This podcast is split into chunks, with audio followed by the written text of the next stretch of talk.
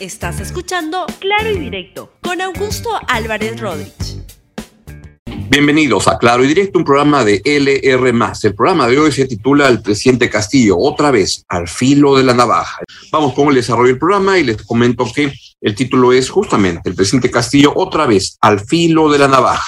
Esta mañana apareció un reportaje de IDL Reporteros que da cuenta de una delación fallida, así se llama el reportaje, y lo que indica es que se produjo un intento, un ofrecimiento de colaboración eficaz que ha sido rechazado, pero parece que ha sido rechazado todavía temporalmente, ha habido un cambio de abogados, porque se trata de quién, quién quiere dar esta colaboración eficaz, nada más y nada menos que la señora Karelín López. Como saben, Karelín López es esta señora que representa empresas, que este, ha estado vinculada o vinculándose con el presidente Castillo y que ha logrado para algunas empresas, como una, una empresa de este, construcción de, de, pistas, carreteras, etcétera, una obra por 232.5 millones de soles. Y esa señora además hay evidencia que le paga las fiestas al presidente de la República, pero ¿qué es lo que trae esta, este reportaje? ¿Qué es lo que ha querido la señora Karelín López este, declarar a manera de colaboración eficaz, lo que dice es que tiene información, según da cuenta el reportaje, de información inculpatoria sobre el presidente Pedro Castillo. ¿Qué es lo que este, dice la señora Karelín López?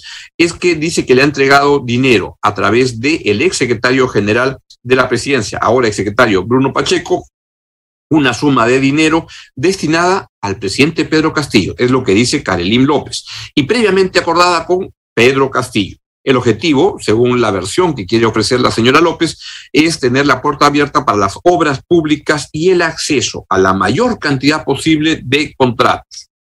El dinero, agrega el reportaje, este, fue pactado directamente con el presidente de la República y habría sido entregado a Bruno Pacheco, entonces secretario de la presidencia de, de, Palacio de Gobierno, en la semana del 22 de noviembre.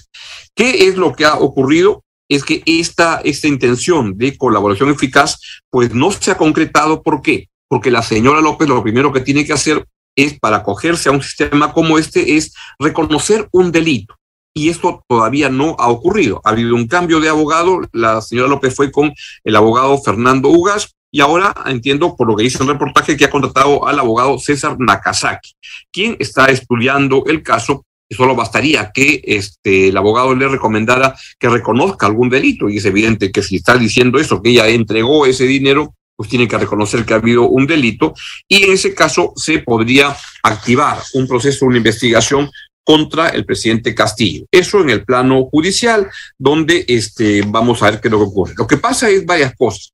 Primero, la señora López puede ser una, una, una, una mentirosa, pero como recuerda el reportaje de IDL, pues estos sistemas de colaboración eficaz se hacen para justamente gente mentirosa, gente que tramposa que, este, como parece que la señora López, que anda dando vueltas por los gobiernos, desde el gobierno de Vizcarra, el gobierno de Castillo, sabe cuántas administraciones más, viendo por aquí y por allá qué es lo que puede este, haber sacado. Ahora bien, no solo basta con el dicho de una persona, uno tiene que aportar evidencia de qué ha ocurrido. Y acá vienen los problemas para Pedro Castillo, porque evidencia hay de que al menos la señora López se ha reunido con no solo Pacheco, sino con el presidente Pedro Castillo.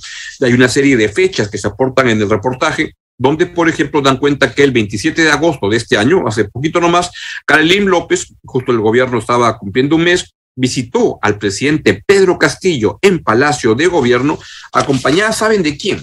De el exfutbolista de la U, Jan Ferrari quiero ir al reportaje que publicó hace unos días el blog 11, este, y ahí lo que justamente, si podemos poner por favor esa, esa, esa portada, esa, esa investigación que, que dio cuenta, lo que puso es que era, dijo, Universitario de Deportes se pone el sombrero y ahí sale justamente Jan Ferrari, no sé si el sombrero se lo han puesto en Photoshop o es un sombrero que realmente se ha puesto, este, pero lo que sostiene ahí es que el señor Jan Ferrari fue a Palacio de Gobierno. Y vean la fotografía que recoge el reportaje de Once y que es justamente cuando eh, TV Perú pone la portada que ese día Jan Ferrari va a Palacio de Gobierno a visitar al presidente Pedro Castillo. A ver, para un presidente de la República, como se recoge en el reportaje de Once, tan ocupado con toda la cosa que tiene que hacer, este, ser recibido por el presidente de la República y que luego a la salida de este de la de Palacio, justamente la foto que están viendo, Ferrari sale y dice que le va a brindar todo el apoyo al gobierno. Y todo lo que aquí parece es que el señor Ferrari ayuda de alguna manera a la señora Karen López al poner a su hijo, John Milla López, en el equipo sub-18 de la U. Parecería, según lo que dice el reportaje, que el chico John Milla López, el hijo de la señora López, no tiene muchas condiciones ni talento para pegarle a la pelota, pero tiene una mamá que se mueve muy bien en el área chica y en el área grande y logra que este, va y presiona para que lo pongan en el equipo de la U en un clásico. Eh, ocurre que al, al, al, al jugador ese no lo llegan a poner y entonces lo que ocurre es que el, el, entrenador de la sub-18 de la U, Martín Ramírez, es despedido en el acto, porque Jan Ferrari pues toma estas decisiones porque está muy vinculada a la señora Karelin López. Vuelvo al reportaje de IDL Reporteros, lo que se sostiene es que ¿qué hacía? ¿Qué, qué es lo que, lo, que, lo, que, lo que hacía? La señora, este, la, señora Karelin López en Palacio de Gobierno anda, andaba metiendo, parecería favor y medio. Vamos a ver qué es lo que ocurre, pero lo que sucede es que esto está en el plano judicial.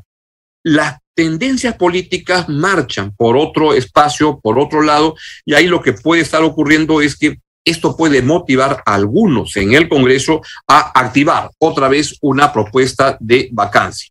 Y en este caso los votos pueden ser diferentes. Y quisiera, si es que pueden poner el tuit que César Acuña, presidente de APP, ha enviado hace un momento, si es que lo, lo ahí está, justamente, comenta César Acuña, presidente de APP, el informe de IDL reportero respecto a Karelim López y su relación con altos funcionarios del gobierno exige una investigación inmediata de la Fiscalía de la Nación. Que quede claro, en APP seremos implacables en la lucha contra la corrupción, caiga quien caiga. ¿Por qué lo pongo? Es porque en la, anterior votación para la vacancia, en la primera, ese intento que promo, promovió la señora Patricia Chirino, la congresista, los votos de APP fueron muy importantes para impedir que se, para que no se concretara la, la vacancia. Esto podría no ser así si uno presta atención a ese tuit enviado por el señor César Acuña, y esto puede cambiar, ir cambiando las cosas. Esto es lo que me hace pensar que la situación del presidente Pedro Castillo vuelve a estar otra vez en el filo de la navaja. Y la verdad es que uno va encontrando problemas de corrupción cotidianamente. Vean lo que ha pasado en el sector eh, educación donde en el sector de educación se vuelve o se va, va avanzando cada vez más la este, versión de que este, se produjo un, un, robo del examen para venderlo y eso está involucrando a la congresista, a, a, a Lucinda, Lucinda Vázquez de Perú Libre. Y hay un fiscal de San Martín el señor José Villalta, que cuenta con testimonio de testigo, quien asegura que Vázquez, esta congresista, pues este, había pedido los exámenes de conocimiento a Inés Gallardo, a la hija del ministro de Educación, al señor Carlos Gallardo, según un reportaje que ha revelado Epicentro TV. Y según este testigo, el congresista de Perú Libre y un grupo de maestros viajaron a Tarapoto y Juanjuy, donde vendieron la prueba. La congresista Ana Vázquez niega conocer a la hija del ministro de Educación, pero reconoció haber estado en esa zona días antes del examen. Otra vez tenemos ahí desde posiciones muy complicadas para el gobierno. Ha enviado un tuit el Ministerio de Educación y quisiera si lo pueden poner, por favor, para dar cuenta ahí. Pero para variar los tuits del Ministerio de Educación, la verdad que no aclaran nunca nada. El minero ante informaciones tendenciosas, tan tendenciosas no son, están aportando pruebas, evidencia que ha habido acá un mal manejo emitidas por un programa de televisión en relación con nuestra supuesta responsabilidad en la filtración de la prueba única nacional, expresa su más firme rechazo de esta campaña de desinformación. Mira que es una campaña de, de, de, información, más bien, nos está informando lo que está pasando. El ministro Gallardo no conoce a la congresista Lucinda Vázquez Vela, nunca se reunió con ella y deplora que cierto periodismo, con base a supuestos y habría que se formulan en una denuncia de una posible testigo protegido pretenda desprestigiar a nuestra institución. Bueno, que se investigue, pero acá hay un problema de corrupción, aparentemente que ser investigado. Hay un problema de gestión y de enfoque. El señor Gallardo debe irse a su casa, no solo por estas cosas, se va a ir a su casa porque es alguien que está en contra de una mejor calidad de la, este, de la educación en el Perú, tanto en los colegios como en el caso universitario, donde lo que está buscando es cerrar o quitarle, este, poner a la SUNEDU como un ente decorativo Y es lo que quiere, es lo que pretende. Y es así como vamos en educación, en transportes y también en la minería. El problema en el gobierno del presidente Pedro Castillo es que a veces, no uno ha escuchado estas frases muy malas, pero que las, las dicen algunos, roba, pero hace obra. Bueno, en este caso parece que roban, pero no hacen obra, porque lo que se ve es que el país está cada vez más destartalado. Lo que está pasando con la minería peruana es que se está cayendo porque lo que ocurre es que hay bloqueo de carreteras, de acceso a las operaciones mineras, que lo que impiden es poder que la, operación continúe, porque si es que a una empresa le, traban la posibilidad de que se traslade el personal y que lleguen los insumos, este, ¿cómo podrían hacer? Y eso está ocurriendo con minas como las Bambas, o como la mina que, este, que, está cerrando de la empresa Nexa en Ica. Veamos este, este, este video de lo que está pasando ya con el cierre de la operación de las Bahamas. Hoy miércoles 15 de diciembre, siendo las 6 y 35 de la mañana, estamos efectivamente en Chancador Primario, una parte de la operación minera Las Bambas, donde esta operación, el chancador primario, se ha detenido, está paralizado debido a la falta de insumos aquí en la operación minera Las Bambas. Hoy 15 de diciembre ya está paralizado el chancador primario, por lo tanto la faja transportadora ya no está llevando también material hacia el stockpile y esto también en unos momentos o en unos un par de horas, planta concentradora estaría paralizando sus operaciones aquí en Las Bambas. Bueno, esto lo que va a ocasionar es una parálisis del sector más importante de la economía peruana que genera encadenamientos importantísimos para poder este, tener empleo, ingresos, impuestos.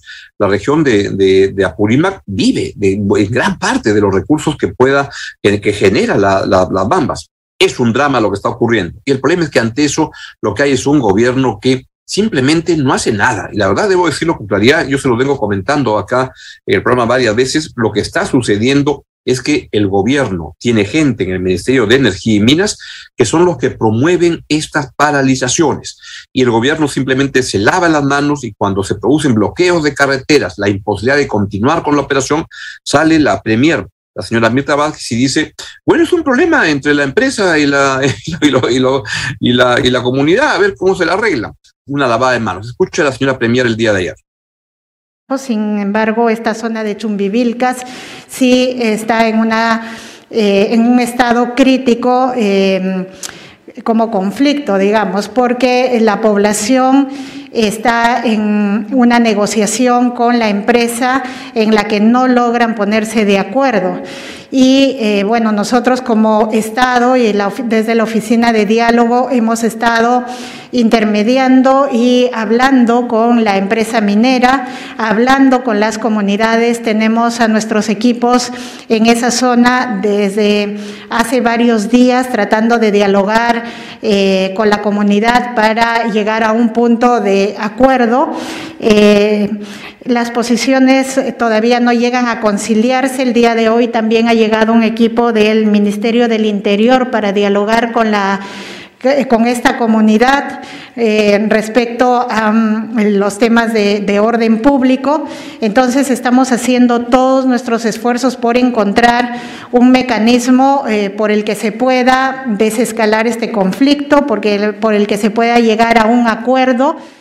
Estos diálogos, en definitiva, eh, muchas veces generan demoras porque llegar a un punto de consenso no es fácil. El Ministerio del Interior ha enviado al viceministro de Orden Público también para conversar con las comunidades eh, nosotros esperaríamos que en los próximos días lleguemos a un acuerdo mínimo porque esto está perjudicando no solamente la actividad empresarial, nos preocupa mucho y queremos expresarlo la situación de los trabajadores que se encuentran dentro de la mina.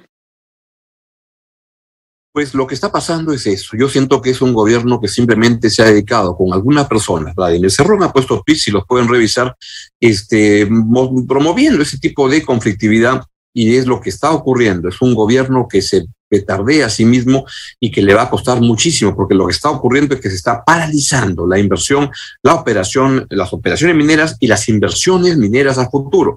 Estamos viviendo este año 2021 y quizá el 2022 un poco de la inercia que está ocurriendo.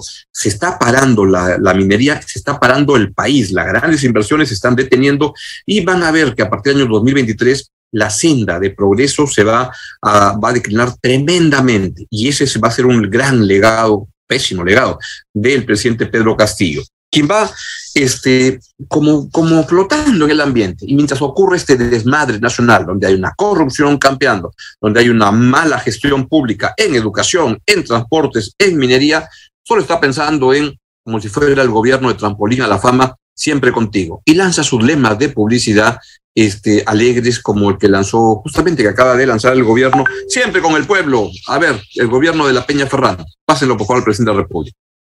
Los más relevantes se consideran las voces de los pueblos y comunidades originarias y del pueblo afroperuano. Juro por los pueblos del Perú, por un país sin corrupción y por una nueva constitución. Vamos a ser respetuosos de esta constitución y sus instituciones hasta que el pueblo la decida. Esta lucha no es de Cerrón, ni de Pedro Castillo, esta lucha del pueblo. Los más relevantes se consideran las voces de los pueblos y comunidades originarias y del pueblo afroperuano. Juro por los pueblos del Perú, por un país sin corrupción y por una nueva constitución. Vamos a ser respetuosos de esta constitución y sus instituciones hasta que el pueblo la decida. Esta lucha no es de Cerrón, ni de Pedro Castillo, esta lucha del pueblo. Bueno, ayer se lanzó el, el, lema de parte del gobierno, siempre con el pueblo, y esto lo que tiene que tener es más que un lema, tiene que tener un correlato con la realidad, con lo que está ocurriendo, y siento que eso lamentablemente no está sucediendo. Quiero ratificarme la posición de este programa, que lo mejor que le puede pasar al Perú no es que haya una vacancia del presidente Castillo, eso sería muy malo.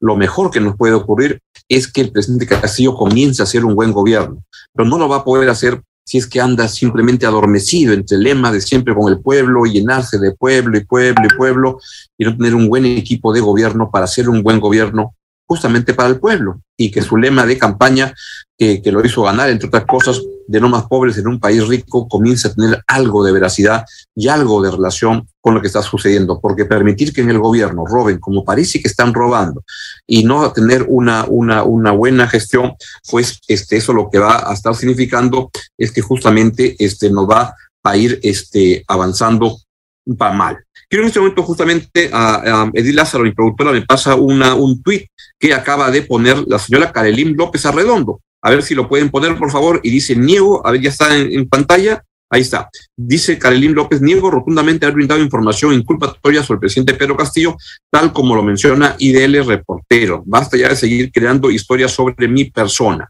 Vamos a ver qué es lo que este, responde IDL Reportero luego. Y quisiera verificar si es que este, este tweet es realmente la señora Karelín o alguien, hoy en día en las redes hay tanto fake news, pero me lo, me lo acaban de, de, pasar y lo pongo, pero con cargo a que uno se verifique luego si es realmente Karelín López la que está este, este, mandando ese, ese, ese, ese tweet y si es que Karelín López dice la verdad. La verdad que yo creo que Karelín López nunca dice la verdad y que siempre va a estar acomodándolo a lo que sea su propia conveniencia. Lo único cierto es que esta Navidad va a seguir estando movida como son las últimas navidades, las últimas navidades en el Perú, tremendamente no, este, movidas porque la inestabilidad política no se detiene y no cree ni siquiera en las fiestas navideñas. Bien, es momento ya de, de irnos. Muy bien, pues que estén muy bien, se quedan con la excelente programación de LR. Adiós, chao, chao. Gracias por escuchar Claro y Directo con Augusto Álvarez Rodríguez. Suscríbete para que disfrutes más contenidos.